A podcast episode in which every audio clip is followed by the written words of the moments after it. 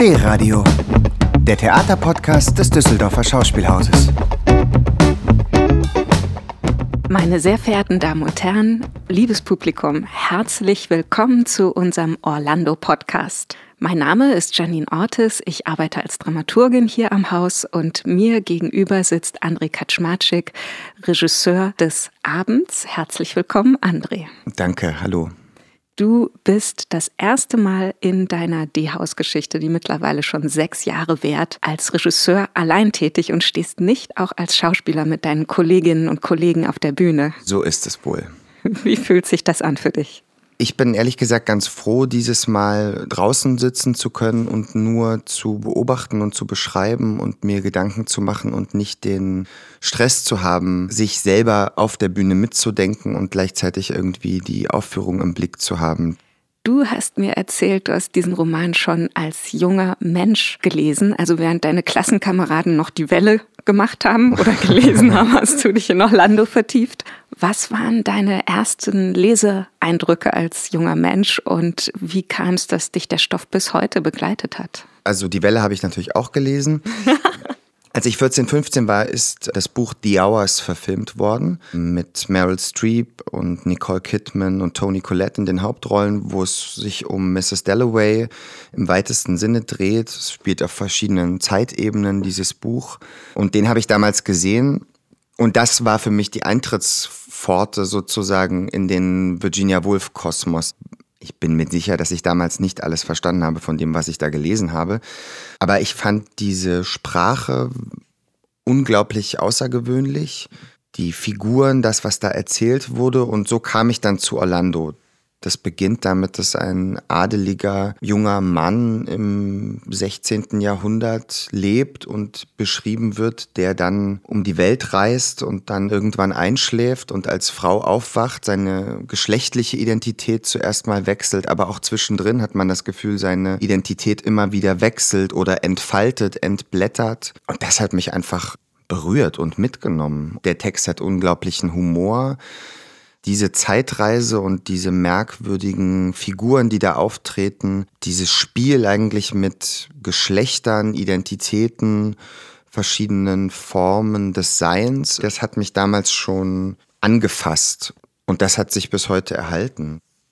Es ist auch ein unglaublich opulenter Text. Also ich finde, da werden ja, Sinneseindrücke, Gerüche, Szenarien in einer Ausführlichkeit beschrieben, die einen ja gelegentlich fortreißt von dem, was man als den Plot oder die Story bezeichnen könnte, nämlich dass Orlando als Mann, als Frau durch die Jahrhunderte wandert und vor allen Dingen, finde ich, Begegnungen mit der Liebe und mit der Kunst hat. Naja, dieser Adelige versucht ja erstmal für sich einen Sinn im Leben zu formulieren. Er wird sehr zu Beginn von der Königin von England, Elisabeth I., in einen neuen Adelsstand erhoben. Er bekommt den Hosenbandorden verliehen und das ist irgendwie die Eintrittskarte in die große Welt. Ich habe ja den Verdacht, er bekommt den Orden nur, weil der um das Knie oder oberhalb des Knies um den Oberschenkel geschlungen wird und das allein ist ja schon ein erotischer Akt.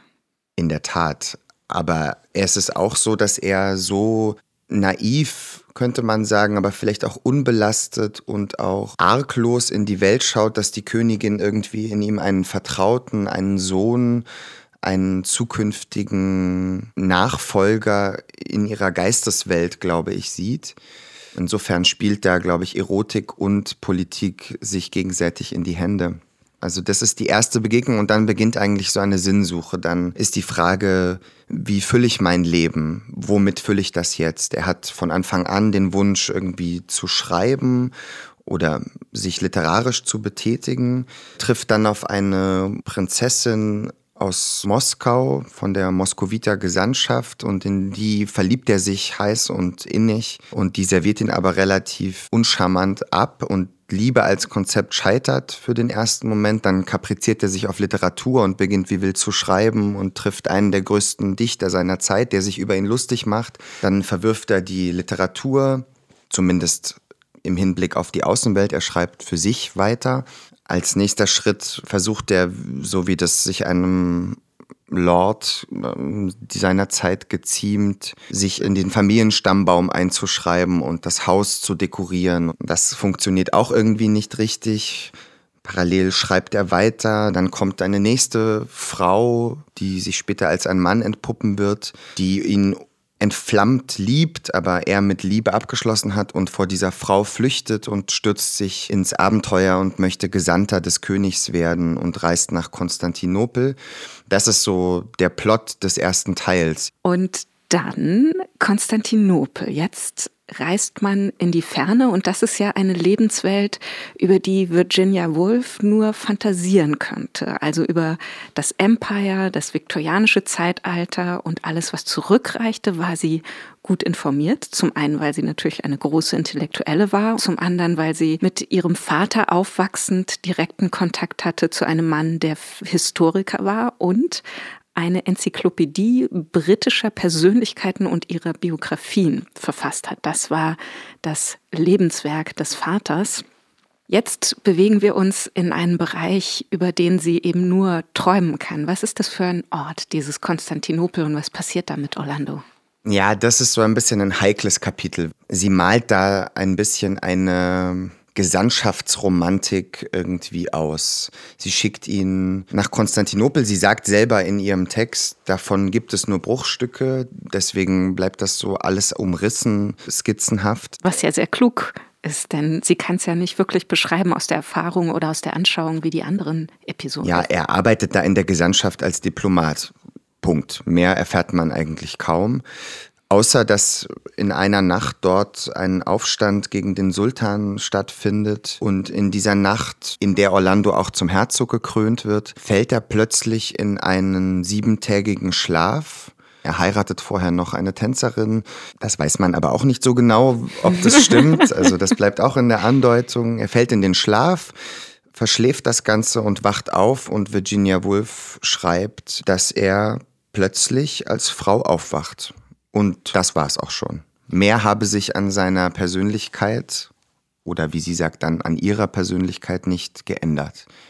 Es gibt allerdings eine Fanfare und den Auftritt von drei Grazien. Und diese Fanfare trompetet die Wahrheit. Die Wahrheit sei, dass Orlando vielleicht schon immer eine Frau gewesen sei. Ja, wenn wir das so genau wüssten, warum das so ist, wäre das Buch weniger spektakulär, glaube ich. Sie entscheidet sich einfach, das so zu tun. Und das ist es auch schon. Also vorher treten drei Tugenden auf, nicht unbedingt Grazien, die Keuschheit, die Reinheit und die Sittsamkeit und wollen eigentlich diesen Wahrheitsmoment verhindern und das lässt Virginia aber nicht zu. Sie sagt Wahrheit, Wahrheit, Wahrheit und dann schlägt er die Augen auf und ist eine Frau. Aber sie sagt gleichzeitig im selben Atemzug, hat gar keine Bedeutung. Er ist genauso, wie er vorher war, nur jetzt als sie. Und so geht es weiter. Also ich habe immer diese Wahrheitstrompete so gedeutet, dass das etwas zu tun hat mit der Frau, die diesen Roman inspiriert hat, nämlich Vita Sackville West, eine schillernde Persönlichkeit ihrer Zeit, eine Reisende, ebenfalls eine Schriftstellerin, wenn auch deutlich weniger erfolgreich oder angesehen aus heutiger Sicht als Virginia Woolf, aber sie war eben mutig in dem Sinne, dass sie sich Männerkleider angezogen hat, um zu reisen. Sie ist Auto gefahren. Sie hat sich alles oder vieles mehr getraut als Virginia, war zehn Jahre jünger und diese Liebe erstreckte sich ungefähr über drei Jahre. Es gibt wunderbare Briefe, die man ja. noch lesen kann, die zwischen den beiden ausgetauscht wurden. Orlando, der Roman, ist Vita gewidmet. Und es ist, finde ich, ein schöner Zufall, dass die Frau sich als Künstlernamen Vita zugelegt hat und daraufhin Virginia Woolf ihr eine Vita, also eine Biografie, dann auch schreibt, eine fiktive. Klar, natürlich hat diese, dieser Geschlechtswechsel, wenn man das so nennen will, oder die Enthüllung der wahren Identität, geschlechtlichen Identität, natürlich eine Bedeutung. Also das, das untersucht sie ja auch in der zweiten Hälfte des, des Romans mehr und mehr. Was bedeutet das jetzt plötzlich, dass dieser junge Mann, der sich in dieser Welt sehr gut ausgekannt hat, bei allen Enttäuschungen und Problemen, die ihm auch begegnet sind, wenn er plötzlich als Frau weiterleben muss und als Frau nach Hause zurückkommen muss und als Frau Schriftstellerin sein möchte. Vor allem und nicht nur Ehefrau und Gattin und irgendwie Baroness. Ja, das finde ich den klügsten Schachzug des Romans, denn dadurch, dass Orlando zuerst als junger Mann startet und sich dann in eine junge Frau transformiert, erlebt sie das Frausein mit neuen Augen, also weil sie es einfach vorher nicht kannte. Und ja. dadurch werden wir als Leserinnen und Leser auch in diese Position geschickt, denn wir folgen ihr ja als Figur, dass wir das Frausein mit Staunen und ja, teilweise auch mit Abscheu betrachten, denn wir bewegen uns dann ins viktorianische Zeitalter rein und es gibt doch einige Restriktionen, die mit dem Frausein verbunden sind und die Orlando durchaus auch kritisch betrachtet. Absolut. Gleichzeitig ist es auch sehr humorvoll, wie sie diese ganzen Restriktionen, mit denen sie ja auch selber zu kämpfen hatte, sowohl als Autorin als auch als Person, wie sie die beschreibt, wie sie die dekouvriert, wie sie die auch entlarvt als das, was sie sind. Gleichzeitig ist die große Frage, was ist denn der Kern von einem Menschen, wenn wir mal alle sozusagen Masken, zu denen sie vielleicht auch Geschlecht und Geschlechtlichkeit und Sexualität zählt, wenn wir die alle mal wegblenden, bleibt dann nicht ein Kern von Orlando, der einfach Orlando ist und da gibt es am Ende des Romans und auch in der Theaterfassung so einen wahnsinnig klugen und ich finde auch aufreibenden und unglaublich modernen Text, wo sie eben sagt, wir sind aus so vielen Ich-Schichten zusammengesetzt und man kann nicht sich nur auf eine verlassen. Man muss sich nicht mal nur für eine entscheiden, sondern wir sind dieses Mosaik aus allem sogar aus dem, was unsere Vorväter und Urmütter in uns hineingegeben haben, sogar das, was wir in unseren kleinen und großen, bedeutenden und unbedeutenden Begegnungen im Leben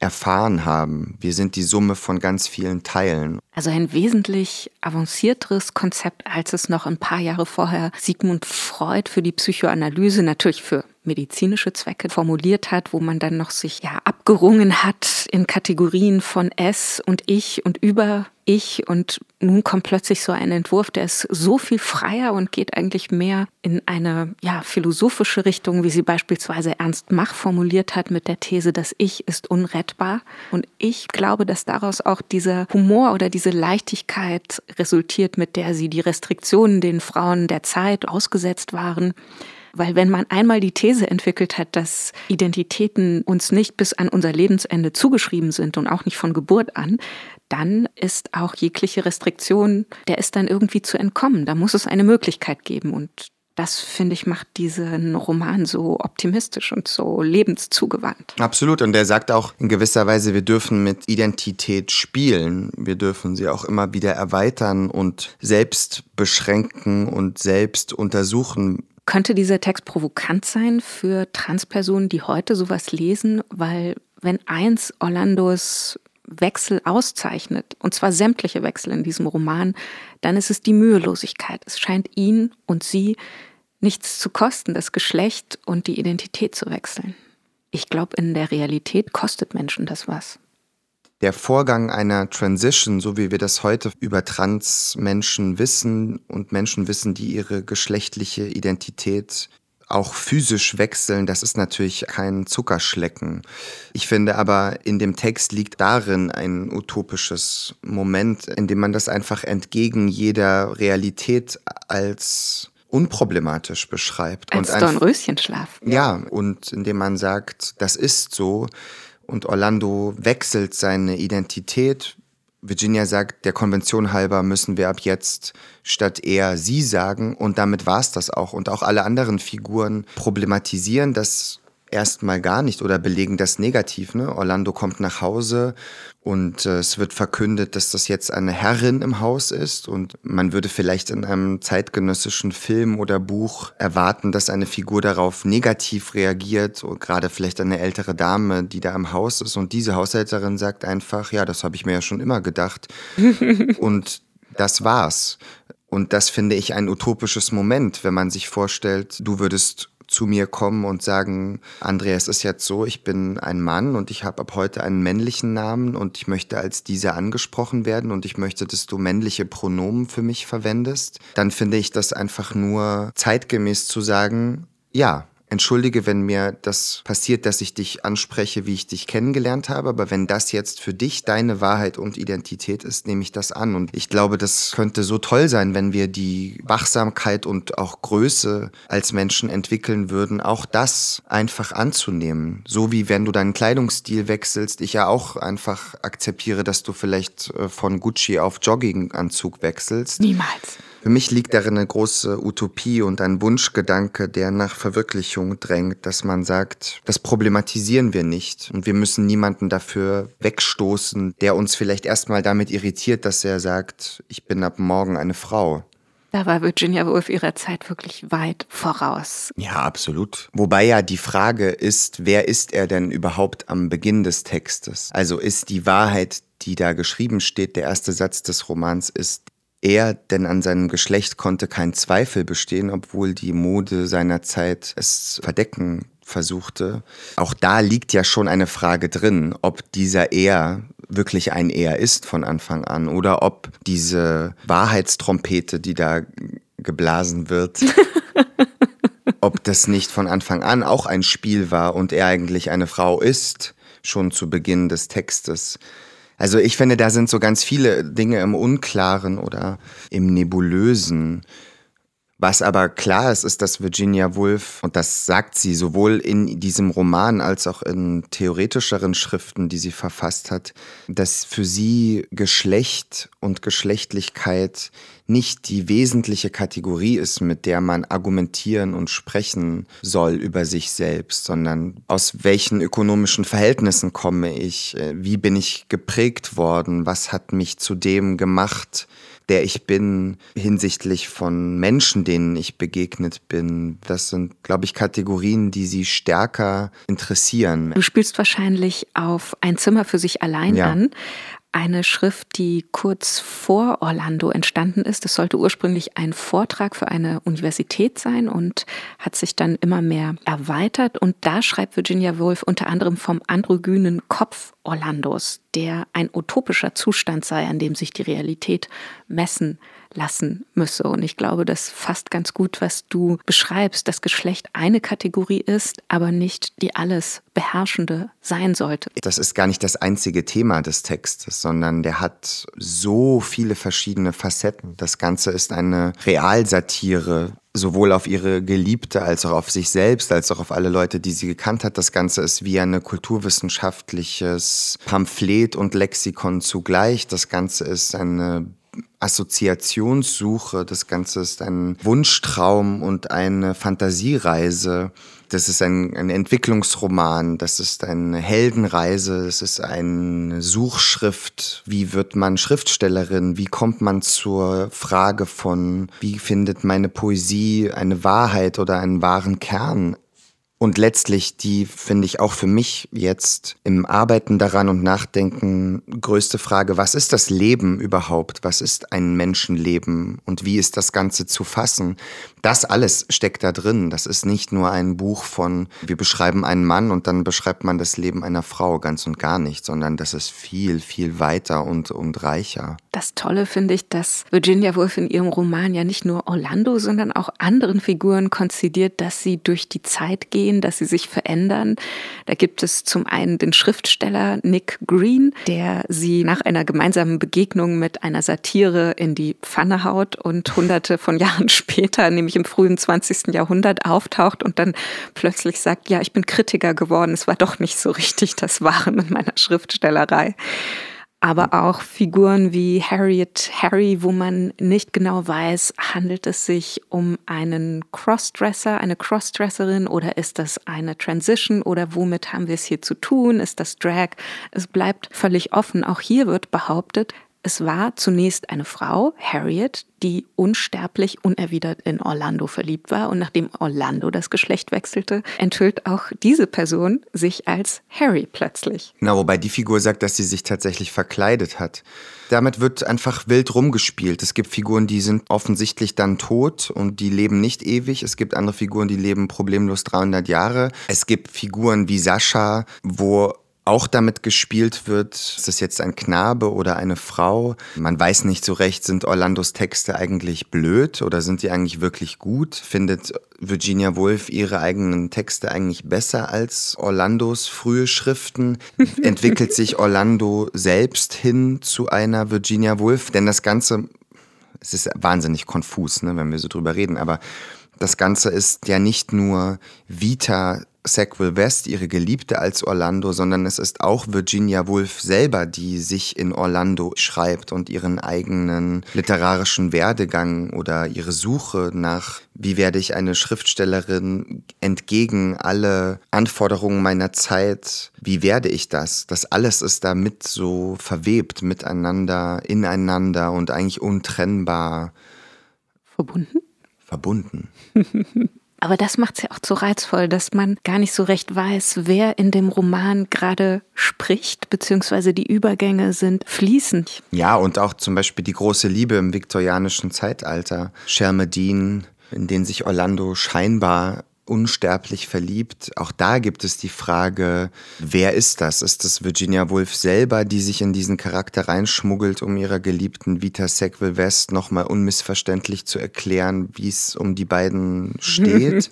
Auch da ist die Frage, Orlando sagt, Shell, du bist eigentlich eine Frau und, und Shermadine sagt, Orlando, du bist eigentlich ein Mann. Shell, um das noch kurz nachzuliefern, ist zunächst ein Schiffskapitän, der das Kap Horn umsegeln will und kehrt dann wieder einige Jahre später, Zeitsprung was sonst, zurück als Pilot. Also auf jeden Fall eine Abenteurerfigur, die sich hauptsächlich durch ihre Abwesenheit auszeichnet. Ja. So spielt sie halt mit Zeit auch. Es ist auch unglaublich merkwürdig gewichtet, das Buch. Fast die erste Hälfte spielt eigentlich in der Renaissance im 15., 16. Jahrhundert. Und dann geht sie in sieben Meilenstiefeln, wird das Buch eigentlich immer schneller und sie überspringt regelrecht fast 100 Jahre und landet plötzlich 1710 und dann ist es doch schon 1850 und dann ist sie plötzlich 1929 und das ist auch ein utopisches Moment, dass man sagt, ja, Zeit, was ist Zeit eigentlich? Das kann man auch pff, so oder so betrachten. Eine Biografie, die niemals endet. Hat das auch was Beängstigendes? Mir macht es eher Freude, dieser Gedanke. Also nicht unbedingt die Frage nach einem ewigen Leben oder so, aber die Frage von, wie viele Fäden laufen in dem Gewebe, was wir sind, nebeneinander und übereinander und durcheinander hin und her.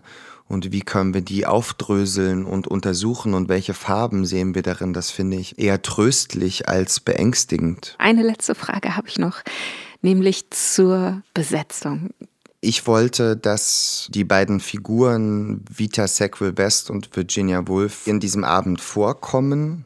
Und so haben wir Claudia Hübecker als Virginia Woolf besetzt und Janet Rühr-Voss als Vita Sackville West-Orlando. Die beiden ziehen sich so als ein Paar durch den Abend, mal als Autorin und ihre Figur, mal als Geliebte und Liebende. Das ist so die eine Ebene. Ja, und die anderen, die wechseln wild durch die Jahrhunderte. Sowohl das Geschlecht als auch die Rollen. Mal spielen sie eine Frau, mal einen Mann. Rainer Filippi ist Königin Elisabeth I. und gleichzeitig die Haushälterin von Orlando. Kathleen Baumann spielt Sascha, die Amofu aus Moskau und dann wenige Minuten später den berühmtesten Schriftsteller seiner Zeit, Nick Green.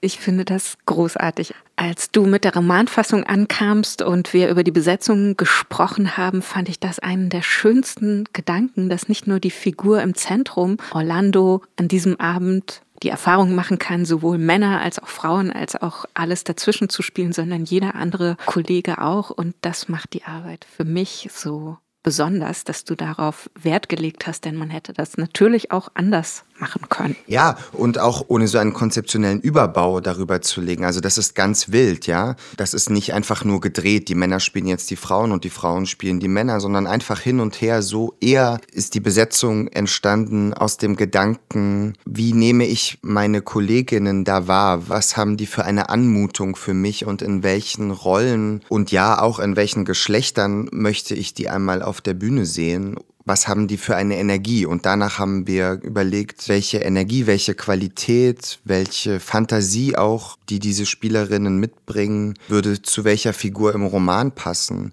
Und das finde ich ist irgendwie eine Umsetzung, sage ich mal, einer Utopie, wie man Rollen auch besetzen kann, dass man nicht einfach nur denkt, ah, das ist jetzt halt eine Frau, die ist Mitte 40, das heißt, die Rolle, die sie auf der Bühne spielt, sollte vielleicht auch Mitte 40 sein. Vielleicht geht das noch Mitte 30, aber ähm, und ich habe einfach gedacht, nee, warum soll Kathleen Baumann nicht auch eine 20-jährige russische Gesandtschaftstochter spielen und warum nicht einen räudigen älteren Herrn, der sich als Schriftsteller durchfuttert? Ja, Warum nicht Rainer die Königin von England spielen lassen? Da kann ich mir auch tatsächlich keine bessere Besetzung vorstellen. Ja, irgendwie schon. Ein Abend mit vielen Kostümwechseln, nehme ich mal an.